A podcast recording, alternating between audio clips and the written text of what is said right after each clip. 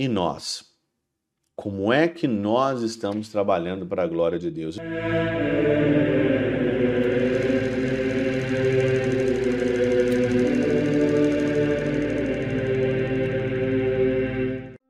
Em nome do Pai, do Filho e do Espírito Santo. Amém. Olá, meus queridos amigos, meus queridos irmãos, nos encontramos mais uma vez aqui no nosso Teoses, Viva de Coriés, do Percor Maria. Esse dia 24 de setembro de 2023, nós estamos no 25º domingo do nosso tempo comum. O evangelho de hoje é de Mateus capítulo 20, de 1 a 16a, e é aquele evangelho que você já conhece do patrão que sai em diversos horários chamando trabalhadores para a sua vinha. E ele promete ele então pagar ali um salário justo para todos. E o Senhor então pagou igualmente para quem começou a trabalhar às sete da manhã, às nove, ao meio-dia, às três da tarde, e depois até às cinco da tarde. Aquele que trabalhou uma hora recebeu o mesmo tanto que aquele que trabalhou o dia todo. No final do evangelho, tem aqui um impasse muito grande que você pode ler na íntegra. É que alguns ficaram com inveja, né? né? O que recebeu, é, é, trabalhou o dia todo e recebeu o mesmo tanto que aquele que trabalhou uma hora só, ficou com inveja e, falou, e reclamou. E o Senhor então aqui diz o seguinte no versículo 15: Por acaso não tenho o direito de fazer o que quero com aquilo que me pertence? Você sabe muito bem que o evangelho ele não é uma história, não estamos falando aqui de história, nós estamos falando de catequese. Tem uma metáfora aqui. Tem aqui atrás do evangelho um significado de catequese. E hoje nós vamos usar a catequese de, do pseudo Crisóstomo, né? Ele diz o seguinte aqui: o pai de família é Cristo. O céu e a terra são a sua única casa. A sua família são todas as criaturas. Sua vinha é a justiça. Então a vinha aqui, no qual os trabalhadores estavam trabalhando, é a justiça de Deus. E aqui então ele continua, né? Como as plantas distintas de uma mesma vinha. Por exemplo, a mansidão, a castidade, a paciência e outras virtudes são todas as que estão compreendidas no nome geral de justiça. Então a vinha é a justiça e tudo que está compreendido como plantas diversas, a castidade, a paciência, é a justiça de Deus nessas plantas diversas. E ele continua: os cultivadores dessa vinha são os homens. Quem cultiva a vinha, quem cultiva a justiça, quem cultiva as virtudes somos nós. Tá tudo pronto. O Senhor nos deu todas as virtudes e pediu: trabalhe. Chamou para trabalhar. E aí então ele continua, por isso ele diz, né? Ao romper da manhã, saiu a contratar operários para a sua vinha.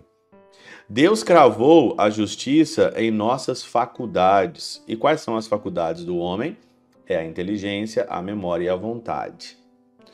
As virtudes, as, as virtudes estão cravadas em nós. Mas se eu não cultivar isso em mim, ela morre.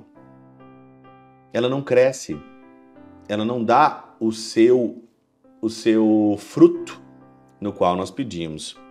E ele continua aqui ainda: Sabei, pois, que nós somos condutores à vinha como como assalariados. Nós, nós, somos conduzidos à vinha como assalariados. E assim como ninguém leva um assalariado à sua vinha com o objetivo único que coma, Assim também nós somos chamados por Cristo ao trabalho, não só para obtermos a nossa utilidade pessoal, senão para a maior glória de Deus. Por que, que você cultiva a vinha? A vinha que é a justiça, a justiça que é as virtudes. Por que, que você cultiva? Você não é um assalariado. Você está ali também para ser um assalariado mas o seu objetivo de tudo isso para cultivar a vinha é a maior glória de Deus. Então, por isso, dá para a gente perceber no Evangelho que aquele que trabalhou o dia todo ou aquele que trabalhou uma hora, ele recebeu a paga do seu salário, recebeu a justiça. Por quê? Porque todos trabalharam para a glória de Deus.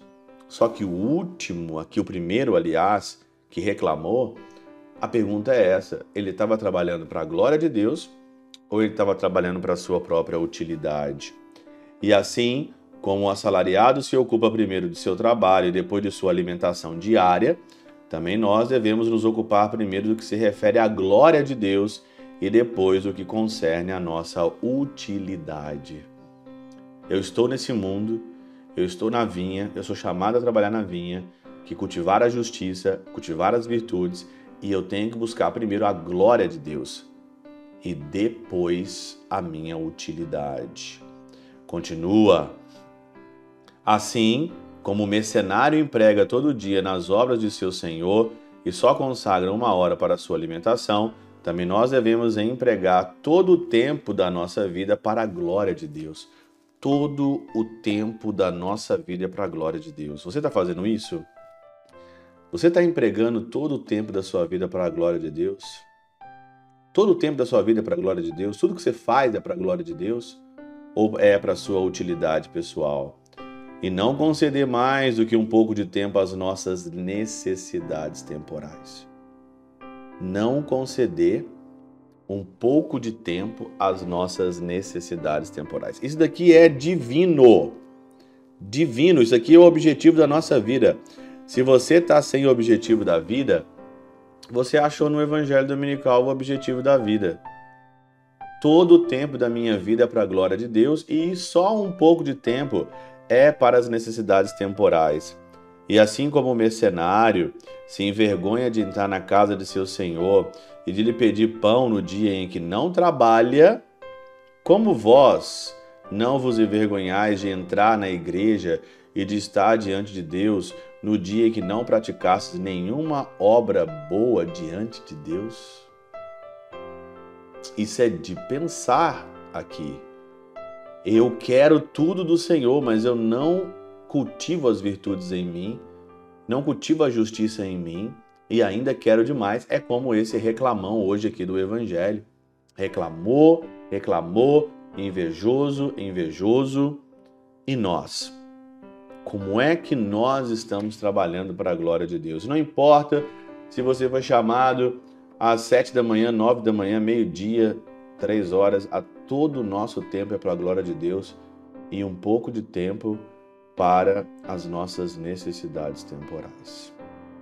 Pela intercessão de São Chabel de Mangluf, São Padre Pio de Peltrautina, Santa Teresinha do Menino Jesus e o Doce Coração de Maria, Deus Todo-Poderoso os abençoe, Pai, Filho e Espírito Santo, Deus sobre vós e convosco permaneça para sempre. Amém.